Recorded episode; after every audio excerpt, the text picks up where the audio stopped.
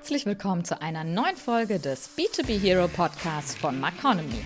Hier sprechen wir über Themen aus B2B Marketing, Kommunikation und Vertrieb. Bei uns berichten wahre Heroes aus der Praxis über die neuesten Trends und aktuelle Entwicklungen.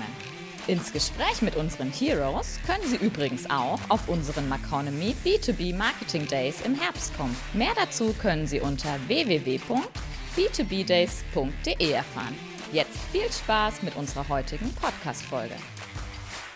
Einen modernen, ganzheitlichen und vor allem nachhaltigen B2B-Lead-Management-Prozess aufzubauen, das fällt vielen Unternehmen noch schwer. Da gehen Ihnen sicherlich einige Fragen durch den Kopf, wie zum Beispiel, wie schaffe ich eine durchgängige Lead-Generierungsstrecke mit maximaler Transparenz und wie löse ich dabei die herkömmlichen Silos von Marketing und Vertrieb auf? Welche Synergien können beispielsweise aber auch zwischen Human Resources und dem Vertrieb entstehen? Oder wie verwende ich dabei auch Social Media? Die Eberhard AG hat sich genau diesen Fragen gestellt und befindet sich mitten im Aufbau eines Lead-Management-Prozesses. Wie der aktuelle Status quo im Unternehmen nun ist, dazu möchten wir heute sprechen. Damit sage ich Hallo und herzlich willkommen zum B2B Hero Podcast. Mein Name ist Alicia Weigel und ich freue mich, dass Sie heute wieder eingeschaltet haben. Eingeladen dazu habe ich mir natürlich auch wieder den passenden Gast, den lieben Heinz-Georg Geisler von Eberhard AG. Ja, schön, dass du heute da bist. Ich hoffe, dir geht's gut. Ja, herzlichen Dank für die Einladung und ich bin gespannt auf unser, unser Interview, unser Gespräch. Ja, ich glaube, es wird ein spannendes Gespräch auf jeden Fall. Ich bin, bin gespannt, was du uns alles verraten kannst. Bevor wir aber einsteigen wollen ins Thema, sag doch vielleicht noch mal ganz kurz ein paar Worte zu dir und zu Eberhard.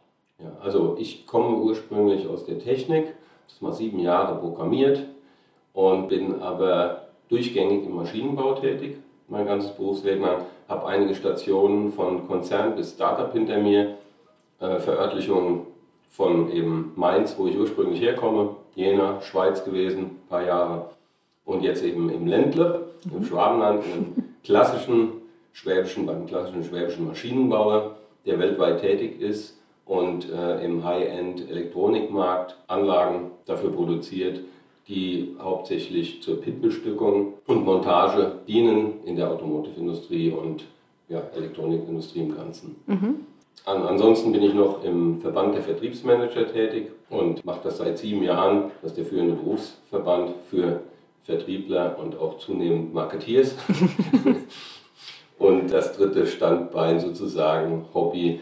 Ähm, ich habe doch gegründet vor zwei Jahren ein Unternehmen wie Like You was sich eben gerade um die Transformation im HR-Bereich mhm. kümmert, weil doch die Welten alle irgendwie jetzt zusammenpassen und verschmelzen. Ja, das stimmt. Also irgendwie haben wir doch alle die gleichen Herausforderungen und wenn Abteilungen miteinander arbeiten, ergeben sich dadurch ja schöne, schöne Projekte, kann man sagen. Ne?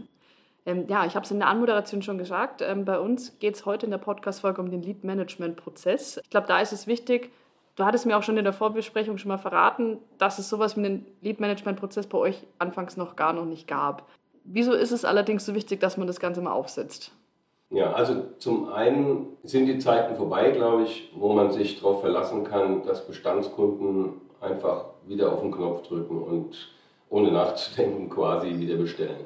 Das funktioniert natürlich, wenn man ein zuverlässiger Lieferant ist, äh, bis zu einem gewissen Grad. Aber da eben die Digitalisierung es hergibt, dass Kunden sich schon, bevor man es überhaupt mitbekommt, selbstständig zu einem weiten Grad informieren können über Produkte und auch Wettbewerbsprodukte, ist einfach natürlich die Wahrscheinlichkeit höher, dass sich Leute beschäftigen. Auch das Pricing wird transparent. Mhm. Ja, damit beschäftigen und vielleicht in Erwägung ziehen, mal ihrem Buying Center, was ja auch eben mittlerweile aus mehreren Personen typischerweise besteht, mal vorzuschlagen, über eine Alternative nachzudenken. Mhm. Von daher ist jeder, jedes Unternehmen gut beraten, denke ich, ja, am Anfang der Strecke sich nach außen zu zeigen und sich damit zu beschäftigen. Ansonsten wird es einen irgendwann einholen, das Thema, mhm. und dann ist es vielleicht zu spät. Wie war das Ganze denn vorher bei Eberhard? Ihr wart vor allem, glaube ich, auf Messen präsent, oder? Also typischerweise war es so, dass, dass wir von Bestandskunden sehr gut gelebt haben. Somit gab es auch wirklich kein Lead-Management. Es gab eben eins, zwei Messen pro Jahr, die besucht wurden. Da wurden dann eben auch natürlich Leads generiert, kamen auch die Bestandskunden vorbei. Und dann ging es aber schon los mit den Problemen, weil die Vertriebler kommen zurück in die Firma. Hm. Dann sind auf einmal ganz viele Anfragen da, oh, ich muss Angebote schreiben. Ne? Was passiert jetzt mit den Leads? Dieser ganze Haufen der bleibt liegen. Und je länger der liegen bleibt, umso weniger Interesse ist nachher bei den, bei den Leads natürlich vorhanden, sodass das erstens zeitlich ein Problem ist, weil das kommt alles geballt zu einem Zeitpunkt und je nach Geschäftslage eben dann wird es bearbeitet oder eben auch nicht. Mhm. Und ja, das war typisch Eberhard und nicht nur Eberhard, das ist typisch bei ganz vielen Maschinenbauern so. Ich habe jetzt schon ein paar gesehen in meinem Berufsleben. Und da gilt es jetzt anzusetzen und, und der Markt und die Digitalisierung, die geben es ja glücklicherweise her, dass man diesen Prozess auf der Zeitachse entspannen kann, aber auch eben sehr transparent machen kann und eben auch sehr gut messen kann und dadurch auch optimieren kann das Ganze. Mhm. Ja, ist, glaube ich, immer noch so ein bisschen das Problem. Man denkt, die Kunden kommen auf einen zu, ne? aber es ist ja heutzutage so, es, wir haben einen großen Wettbewerb. Man muss auch Awareness schaffen, dass die Leute auf einen zukommen. Ähm, von dem her wichtig, dass bei euch da der Change auch stattgefunden hat. Bei euch war das ja ungefähr auch vor zwei Jahren, kann man sagen. War da Corona schon ein bisschen der Auslöser auch mit davon? Also Corona war, würde ich sagen, ein, ein Turbo dazu. Auslöser bedingt, weil Corona natürlich jetzt zum Beispiel Marktthemen mit verursacht hat, die entstanden sind. Ja, auch eine Bauteilknappheit ne, durch, die, durch die Welle, die einfach dann später kam und auf einmal haben alle bestellt und dann gab es keine Bauteile mehr. Also indirekt mit, ja. Aber hauptsächlich war es eigentlich ein Turbo, weil erstens natürlich die Mädchen in die, in die Benutzung kamen, der Anwender, weil wir durften nicht mehr fahren zum Kunden. Wir mussten auf Gedeih und Verderb Online-Vertrieb machen. Also hat sich jeder damit und jede beschäftigt, das erstmal gelernt, damit umzugehen. Die Mädchen sind jetzt nicht total neu, aber von daher ist es ein, Standard geworden und ein Enabler, würde ich sagen. Ja, mhm. und äh, also das war ja ein brutaler Change, weil äh, wenn ich überlege, äh, die Vertriebler sind typischerweise zum Kunden rausgefahren, haben es auch sehr gerne gemacht, haben eine Menge Zeit verbraten im Auto. Also maximal wird ja noch telefoniert dabei, das ist ja noch okay, aber das kannst du jetzt auch nicht die ganze Strecke mhm. tun. So viele Telefonate sinnvoll kannst du gar nicht führen. Und dann gab es natürlich auch viele Besuche, ähm, die Kaffeekränzchen waren. Und da hat der Kaffee gut geschmeckt, aber der, der Kunde hat nicht wirklich ein Thema. Ja? Das war aber damals auch noch den Kunden, ich sage nicht egal, aber es wurde akzeptiert. Mhm.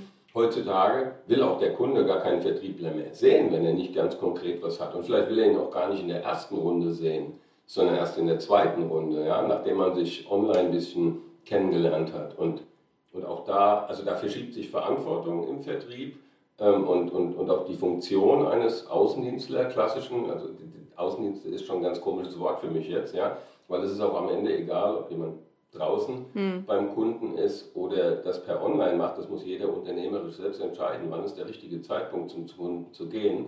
Ich denke schon, beim Investitionsgütergeschäft ist es wichtig, dass man sich in die Augen schaut, gemeinsam am Tisch sitzt, aber zu welchem Zeitpunkt das sein muss und wie oft, das muss man individuell entscheiden und das muss eben auch jeder Verantwortliche für sich eigentlich entscheiden lernen. Das ist mhm. ganz wichtig. Ja, also wie du schon gesagt hast, Corona war auf jeden Fall ein Beschleuniger, kann man sagen, in jederlei Hinsicht. Äh, bei euch hat es dazu beigetragen, dass ihr euch damit jetzt eben beschäftigt mit dem Thema Lead Management Prozess. Für euch ist da auch die Mischung zwischen Inbound und Outbound Marketing ja sehr relevant. Magst du mal erklären, wie ihr was einsetzt? Also das ist ja die große Frage, was bringt am Ende wie viel?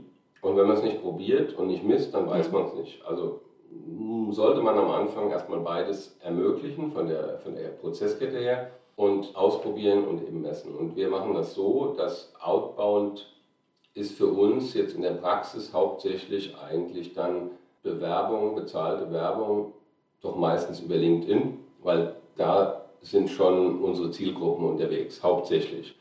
Fluch und Segen, sage ich mal, erstes amerikanisches Unternehmen, völlige Marktdominanz, ja, gehört ja zu Microsoft. Und danach kommt ewig weit kein anderes Unternehmen. Hast natürlich das Problem mit den Daten, ne? wo gehen die jetzt hin? Ja. Aber der Vorteil ist, es ist einfach, weil ich muss mich nur um LinkedIn kümmern mhm. und das sinnvoll nutzen. Also da bezahlte Leads einerseits im Produktvertrieb, aber andererseits gleichzeitig auch im Personalvertrieb, mhm. den es so noch nicht gibt. Aber das System gibt beides her und Outbound erfordert natürlich neben jetzt in der Werbung erstmal einen guten Content. Und diesen Content zu erarbeiten und dann an die richtigen Zielgruppen auszuspielen, mm, ja, erfordert eine, eine Menge Vorbereitungszeit. Das haben wir uns eben genommen, das machen wir. Äh, da haben wir jetzt wirklich den, den Content parat, den wir nach und nach ausspielen können. Und das muss man natürlich so machen, dass man es steuern kann, je nachdem, wie die Anfragelage auch mhm. gerade ist. Es bringt mir ja nichts, wenn ich voll bin mit Anfragen und ich komme gar nicht hinterher beim Angebote schreiben, wenn ich dann die Schrauben links voll aufdrehe und die bezahlte Werbung rausschieße, um noch mehr zu generieren, auch wenn jemand das vielleicht gut finden mag mhm. aus seiner Sicht. Aber da braucht man eben wirklich den gesamten Überblick. Wann mache ich das? Wie weit öffne ich es? Also deshalb war erstmal wichtig, wir müssen den, den Prozess schaffen, das System schaffen, dass wir es können, technisch gesehen, und auch die Inhalte bereitstellen. Mhm. So, das machen wir und haben wir bereit für Outbound. Inbound ist dann, würde ich sagen, langfristig, also es wird beides brauchen, davon bin ich überzeugt in Zukunft. Ich denke aber, dass Inbound noch wichtiger wird mhm. und ist, weil es dort vor allem darum geht, dass die Menschen sich zeigen und jetzt nicht nur eine Werbung, die gefühlt auch immer lästiger wird für jeden von uns. Ne? Wir werden alle zugemüllt ohne Ende und jeder weiß, wie er damit umgeht eigentlich. Wenn das zu viel ist, dann mache ich zu. Ja? Dann will ich da gar nichts von wissen. Und viel wichtiger sind mir die Menschen, mit denen ich interagiere. Und da geht es ja darum dann, dass die Menschen des Unternehmens sich zeigen und ihre Fachthemen vorstellen, zum einen, aber auch die, die Kultur, die Werte, die DNA des Unternehmens zeigen nach draußen, weil das wird ganz schnell erkannt von Leuten, die sich natürlich dafür interessieren und dann findet auch das Passende zusammen, ob das Produkte sind oder auch äh, Personalleads. Auch die Kunden interessiert in der Zukunft immer mehr die DNA des Unternehmens, ihres Suppliers als früher. Ja, da ist nicht mehr allein Qualität des Produktes und Preis jetzt entscheidend, sondern auch die Werte des Unternehmens, ja, Nachhaltigkeitsthemen kommen und so weiter. Also von daher ist es sehr wichtig, das Inbound auf gesunde und breite Füße zu stellen und nachhaltig vor allem äh, zu betreiben. Mhm. bei euch ist ja Inbound auch, wie du sagst, auch auf LinkedIn aktiv seid ihr da im Bereich der Corporate Influencer. Wir hatten da auch schon einen Artikel bei maconomy.de. Mhm. Da eignet sich das Ganze ja auch wirklich super. Also da kann man das wirklich wunderbar einsetzen. Was sind dann für euch so die klaren Benefits dadurch?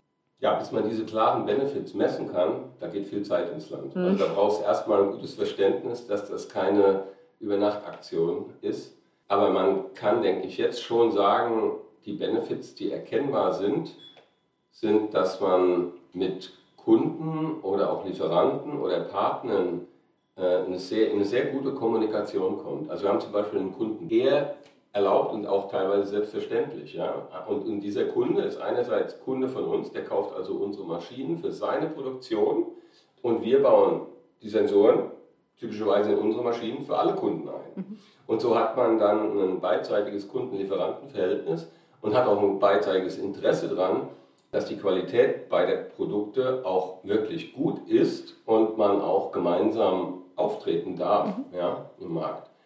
Und das ist ein schönes Beispiel, wo man merkt, dass, ich sag mal, das sind Quick Wins, weil da brauchst du nicht lange, wenn die richtigen Leute da zusammenfinden. Mhm. Ich sag mal jetzt von mir aus beide Marketingabteilungen und miteinander sprechen, ja, dann entstehen da gute Artikel, die sich posten lassen und dann bekommt das einfach die Community, bekommt das mit. Das ist ein Quick-Win, würde ich sagen. Dass daraus ein Auftrag wird, ist natürlich im Maschinenbau eine sehr lange Geschichte. Aber es schafft Awareness erstmal und es beschäftigen sich Leute damit, die erkennen, oh, das ist einerseits gute Technologie am Start, aber andererseits auch, ähm, mit denen kann man zusammenarbeiten. Das macht Spaß in der Zusammenarbeit, die sind zuverlässig und nachhaltig in dem, was sie tun. Ja? Und, und somit ist es schon ein gewisser Grundfilter, der da entsteht und der ganz sicher auch irgendwann messbar sein wird in Aufträgen. Was man aber auf der kürzeren Schiene jetzt auch schon spürt, ist, dass unser Auftritt, der Corporate Influencer darf ich nicht sagen, das sind bei uns die Eberhard Voices, dass der mit, mit der DNA, die nach außen vertreten wird, eben auch Mitarbeitende gewinnt schon.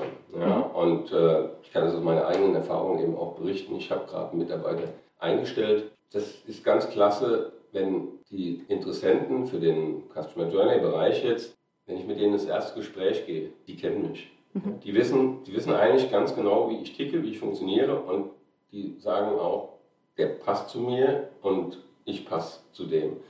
Und das ist eine super Zeitersparnis, Kostenersparnis, auf dem Weg hin, äh, jemanden einzustellen. Mhm. Und das sind Erfolge, die man, glaube ich, recht schnell messen kann, weil das natürlich viel schneller geht, als eine Maschine an den Start bringen und verkaufen, bauen, liefern. Auf jeden Fall. Also es zeigt auf jeden Fall, dass es Früchte trägt. Aber klar, wie du schon gesagt hast, Lead-Management-Prozess hört jetzt nicht dabei auf, dass wir Leads generieren, sondern es ist auch wichtig, dass wir danach noch ein bisschen was damit machen. Wie sieht denn das bei euch aktuell aus? Ja. Also ihr generiert jetzt Leads beispielsweise über Ads, über, über die Eberhard Voices. Was passiert ja, danach mit den Das Leads? ist auch äh, spannend, weil das ist ja das Kernthema, haben wir auch hier gehört in mehreren Vorträgen, dass die Zusammenarbeit von Vertrieb und Marketing noch nicht funktioniert. Hm. Und wir aber wirklich an der Schwelle sind, das endlich hinzukriegen und zu enablen. Und bei uns habe ich das jetzt mal so aufgesetzt, dass jeder Lead von einem potenziellen Neukunden, der reinkommt, der landet ja auf verschiedenen Arten in der Firma. Von mir aus über E-Mail-Postfach, aber auch ein Anruf oder über Social Media. Diese Leads sollten, das kann man nicht mehr ganz sicherstellen, aber die sollten alle auf meinen Tisch. Die lasse ich wirklich alle über meinen Tisch gehen. Das sind jetzt auch nicht Tausende. Ne? Im Maschinenbau sind ja meistens überschaubare Anzahl von Projekten, äh, die dann rauskommt auch. Aber mir ist ganz wichtig, dass ich den Vorfilter dort selbst erstmal übernehme, weil mich interessiert die Leadquelle. Wo mhm. kommt er denn her? Wo hat er wirklich, wo ist er auf uns aufmerksam geworden? Und das lässt sich halt auch nicht automatisiert einfach messen. Das lässt sich teilweise messen. Aber wenn jemand anruft, ja, mit welchem System will ich jetzt messen, wo hat er uns kennengelernt? Das mhm. ist sehr schwierig. Also von daher ist dann meine, eine der wichtigen Fragen immer, wie bist du auf uns gekommen? Und äh, jeder dieser Leads geht automatisch auch im, ins Marketing und wird dort zumindest erfasst als neuer Lead, damit wir die Anzahl, Entwicklung der Anzahl der Leads äh, tracken können. Und außerdem muss ich sagen, ist es eine unheimlich gute Wertschätzung für Neukunden, wenn sie Chefarztbehandlung bekommen. Ja.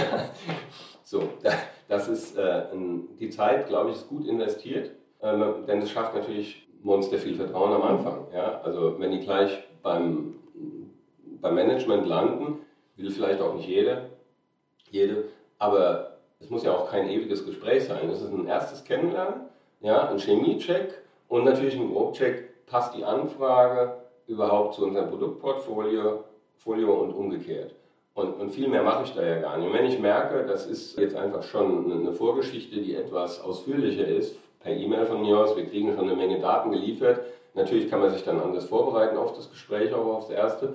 Aber ich bin sehr, sehr gerne, wenn ich es irgendwie einrichten kann, bei den ersten Gesprächen dabei. Und wenn es eben sehr in die Technik reingeht, nehme ich auch typischerweise gleich den Leiter der Projektierung mit dazu. Und wir machen das erste Gespräch. So, und dann können wir sehr gut einschätzen, und das ist ja auch eine ganz wichtige Kompetenz, Bit or No Bit ja, im Geschäft. Also mit welchen Leads beschäftige ich die Organisation später oder auch nicht? Wo sage ich vielleicht aus verschiedensten Gründen, wir wollen hier gar nicht anbieten. Und das kann auch nicht, das kann ich auch nicht erwarten, dass das jetzt jeder Vertriebler irgendwie beurteilen kann. Und deshalb ist es für mich sehr, sehr wichtig, dass ich die ersten, äh, die, den Erstkontakt pflege und in diesem Gespräch dann auch entscheide, äh, wem übergebe ich das dann im Vertrieb typischerweise. Mhm. Und dann geht das weiter seinen Gang. Das heißt letztlich, der Lead kommt rein, du überprüfst ihn und dann wird er komplett gleich an den Vertrieb übergeben. Wir haben dann zwischendrin keine Station mehr, dass ihr sagt, wir, wir nurturen ihn jetzt noch mit E-Mails, whatever? Also es gibt, da die, ja, die Vielzahl oder die, die Art von Anfragen noch sehr unterschiedlich ist, gibt es natürlich auch äh, eine E-Mail-Anfrage, wo man vielleicht nochmal eine Rückfrage stellt mhm. kurz. Das ist dann aber immer die Frage, bei wem schlägt dieser Lead gerade auf. Mhm. Ne? Auf jeden Fall werde ich informiert so, und dann besprechen wir kurz, wie gehen wir damit um. Und dann kann durchaus, wenn es jetzt bei einem Marketier oder einem Vertriebler ist, können die auch die Frage stellen, ist ja kein Thema. Ne? Dass er natürlich in gewisser Weise so vorqualifiziert ist, dass ich dann auch einsteige, wenn es Sinn macht. Mhm. Ja. Und äh, wenn jetzt da dann die Gespräche geführt habt, beispielsweise, werden die Daten dann auch direkt ins CRM übertragen oder oh. pflegt ihr da noch fleißig Excel-Listen? Oh ja. Ja, das ist dann die Frage der Systemgrenzen. Wir haben ja in der Durchgängigkeit jetzt eben LinkedIn als ein Tool ganz vorne. Dann haben wir unsere Webseiten mit Landingpage, die wir auch messen. Und diese Messungen werden erstmal zwischengespeichert in Excel, mhm. weil wir alles in Excel konvertieren mhm. und dann am Schluss in einem System visualisieren. Und die Datenaufnahme jetzt, die erfolgt typischerweise bei uns im CRM, dass wir einen Interessent anlegen, das haben wir klar definiert, wer ist ein Interessent. Ja, das ist jemand, der in den nächsten zwei Jahren sich für ein Eberhard-Produkt interessieren könnte. Mhm. Also er hat eine gewisse Vorqualifizierung, aber noch keine ganz konkrete Lösung, nach der er sucht. Und dann gibt es die, die, die nächste Variante eben eine Chance anzulegen, also eine Opportunity. Und das heißt, es gibt eine ganz konkrete Anfrage, wo ein Angebot daraus entstehen könnte. Und für die Chance gibt es dann eine eine Nummer auch im CRM, wird Kontakt angelegt und das, der Rahmen geschaffen, dass daraus ein Angebot entstehen kann. Mhm. Damit geht es bei uns eigentlich erst los. Und das ist relativ spät, würde ich sagen. Es ist aber mir immer lieber, mit wenig anzufangen und es richtig zu tun, als jetzt allen möglichen Datenmüll. Hauptsache mal, ich habe reinproduziert mhm. und irgendwas abgelegt. Das ist auch das Riesenthema mit den Besuchsberichten, ob online oder offline. Da ist schwer, einen guten Weg zu finden, muss ich ehrlich sagen. Und deshalb bin ich der Meinung, man sollte hier den Rahmen nicht zu eng stecken und die Leute versuchen dahin zu motivieren, das abzulegen, was für andere dann auch eine Relevanz hat. Weil es bringt mir nichts, wenn ich irgendwelche schrottigen Besuchsreports jetzt im CRM habe, die sich nie mehr jemand anschaut. Mhm. Das Einzige, was passiert, Datenmüll äh, wird größer und Vertriebler werden frustrierter. Mhm. Ja. ja, stimmt. Also man muss tatsächlich sich einfach mal fokussieren auf die wichtigen Dinge und da eben dann lieber auch wenige Touchpoints vielleicht am Anfang nehmen, da schauen, was brauche ich, was kann ich messen, was wirkt auf mein Ziel ein, vielleicht auch mit der Fragestellung und dann eben das Ganze gezielt ablegen, dass da kein Datenmüll entsteht, wie du das so schön meinst. Vielleicht noch so ein kleiner Blick äh, in die Zukunft. Wir haben jetzt ein bisschen über den Status quo gesprochen. Was wäre denn so dein, dein Wunsch Status quo vielleicht irgendwann in fünf Jahren, wie es aussehen sollte? Ja, also da habe ich eine relativ klare Vision eigentlich. Bin der Meinung, dass die Kompetenzen von HR People Management, wie sie sich ja jetzt nennen, äh, Vertrieb und Marketing wirklich ganz eng verzahnt zusammenarbeiten, am Ende auch geführt unter einem Dach, ganz klar. Weil es hat alles Lead Management, was, was benötigt wird und das zu einem hochautomatisierten Grad, so viel auch immer sinnvoll und möglich ist. Und am liebsten natürlich über eine Visualisierung, ganz klar, von dem ersten Kontakt bis hin zum Auftragseingang und auch darüber hinaus eben auch, äh, wie gehe ich mit Bestandskunden um, die weitere Kundenbindung. Mhm. Und denke, das ist eine, eine schöne Vorstellung, äh, wo der Weg natürlich sehr, sehr weit ist und steinig und holprig. Aber es ist völlig logisch für mich, dass erfolgreiche Unternehmen in der Zukunft genau dies beherrschen werden. Letztlich, ich meine, ist es egal, ob wir Candidate Leads generieren oder Leads eben für Marketing und Vertrieb. Wir haben jedes Mal einen Menschen dahinter sitzen, also sprechen wir auch die gleiche Sprache. Ne? Exakt. Und Menschen vertrauen Menschen. Und das wird auch so bleiben. Ja? Marken, nur in den wenigen Fällen, wo ein Apfel drauf ist, vielleicht, ja, oder die, die, die sehr bekannt sind, einfach ja. schon. Das heißt, bei euch sind so die nächsten Steps, dass ihr auch plant, dass die drei Abteilungen, nenne ich es mal, auch bei euch enger verzahnt werden? Also wir sind ja schon dabei, uns sehr eng zu verzahnen im Tagesgeschäft. Mhm. In der Organisation bin ich erstmal froh, dass meine Kollegin aus dem HR in der Geschäftsleitung etabliert ist. Mhm. Also auf Augenhöhe mit mir und wir uns dort wirklich austauschen können mhm. äh, zu den Themen, die wir dann äh, natürlich weit, nach weiter unten diffundieren im mhm. Unternehmen. Ja, und du hast es ja auch vorhin schon gesagt, du hast ein gutes Best Practice da eben schon gehabt, dass du deine Stelle ausgeschrieben hattest bei LinkedIn und da die Stelle auch ziemlich zeitig, muss man sagen, besetzen konntest, was ja letztlich auch äh, da wieder reinspielt. Ne? Absolut, ja. Und das ist ein ständiges Lernen, auch für HR. Und ja, am besten man tauscht sich aus und man redet miteinander, ob live oder online, ist auch situativ bedingt, aber Hauptsache man ergreift die Initiative und schreibt weniger E-Mails, muss ich ganz klar an der mhm. Stelle auch sagen bei, bei kritischen Themen, weil die werden sehr, sehr oft falsch interpretiert. Mhm. Ja, also das ist wirklich ein Ratschlag. Überlegt vorher, wann schreibe ich eine E-Mail, in 80% der Fälle völlig okay und ausreichend. Aber wenn es kritische Themen sind, wo es um Befindlichkeiten geht, äh, ist es meistens nicht der ratsame Weg. Mhm. nimm den Hörer in die Hand oder geh sogar besser noch ins Büro oder trefft euch am Kaffeeautomat, besprecht es kurz, wie weiter und dann findet man in der Regel auch eine gute Lösung. Mhm. Das ist ein guter Tipp und damit bin ich tatsächlich auch schon am Ende der Folge angekommen mit einer letzten Frage. Da hast du schon einen Tipp vorweggenommen, weil ich wollte jetzt fragen, welche drei Tipps du anderen Marketern geben kannst, du jetzt auch überlegen, so einen Prozess mal zu etablieren.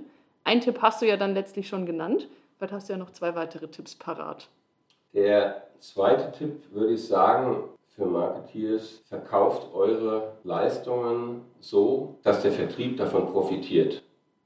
Also ganz konkret, setzt euch mit dem Vertrieb zusammen und erklärt ihnen die Welt, dass die Lead-Generierung, die vor allem über das Marketing stattfindet, auf die Vertriebsziele mhm.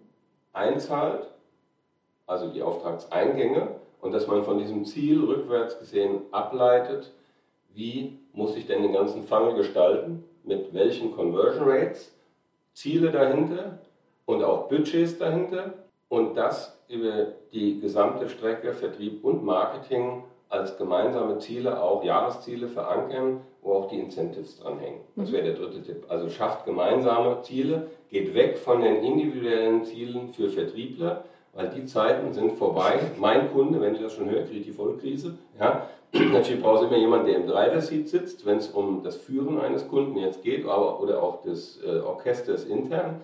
Aber die Aufträge werden eben heutzutage gemeinsam erarbeitet und Marketeers haben eben einen frühen Anteil, aber einen sehr, sehr gewichtigen Anteil, wenn man es richtig macht. Deshalb sollen sie auch an den Zielen beteiligt werden manchmal. Und Vertriebler, die zum Beispiel auf LinkedIn rumtouren, die machen ja auf einmal Marketing ja, auf der anderen Seite. Also deshalb, gemeinsame Ziele ist ein absolutes Muss und das steht natürlich ganz oben der Auftragseingang und zwar ein profitabler Auftragseingang, auch noch ganz wichtig, nicht Hauptsache Auftrag. Ähm, aber ich denke, sich mit diesen Themen zu beschäftigen, hat man ganz viel zu tun. Das ist ein riesen Change, mhm. auch Mindset Change, aber das sind die besten Voraussetzungen, um dann gemeinsam Erfolg zu schaffen. Auf jeden Fall. Und ich meine, wenn wir uns gemeinsam die Ziele anschauen, dann wissen wir auch, wie viele Leads wir generieren müssen, um dann letztlich eben auch Erfolge erzielen genau. zu können. Ne? Ja, super spannendes Thema. Unsere Folge ist mal wieder vorbei. Die Zeit geht immer super schnell vorbei. Lieben Dank, dass du heute da warst. Vielen Dank, dass ich dabei sein durfte. Ja, liebe Zuhörer, Ihnen vielen Dank, dass Sie heute wieder mit dabei waren. Wir freuen uns schon auf die nächste Folge und sagen Tschüss und bis dann.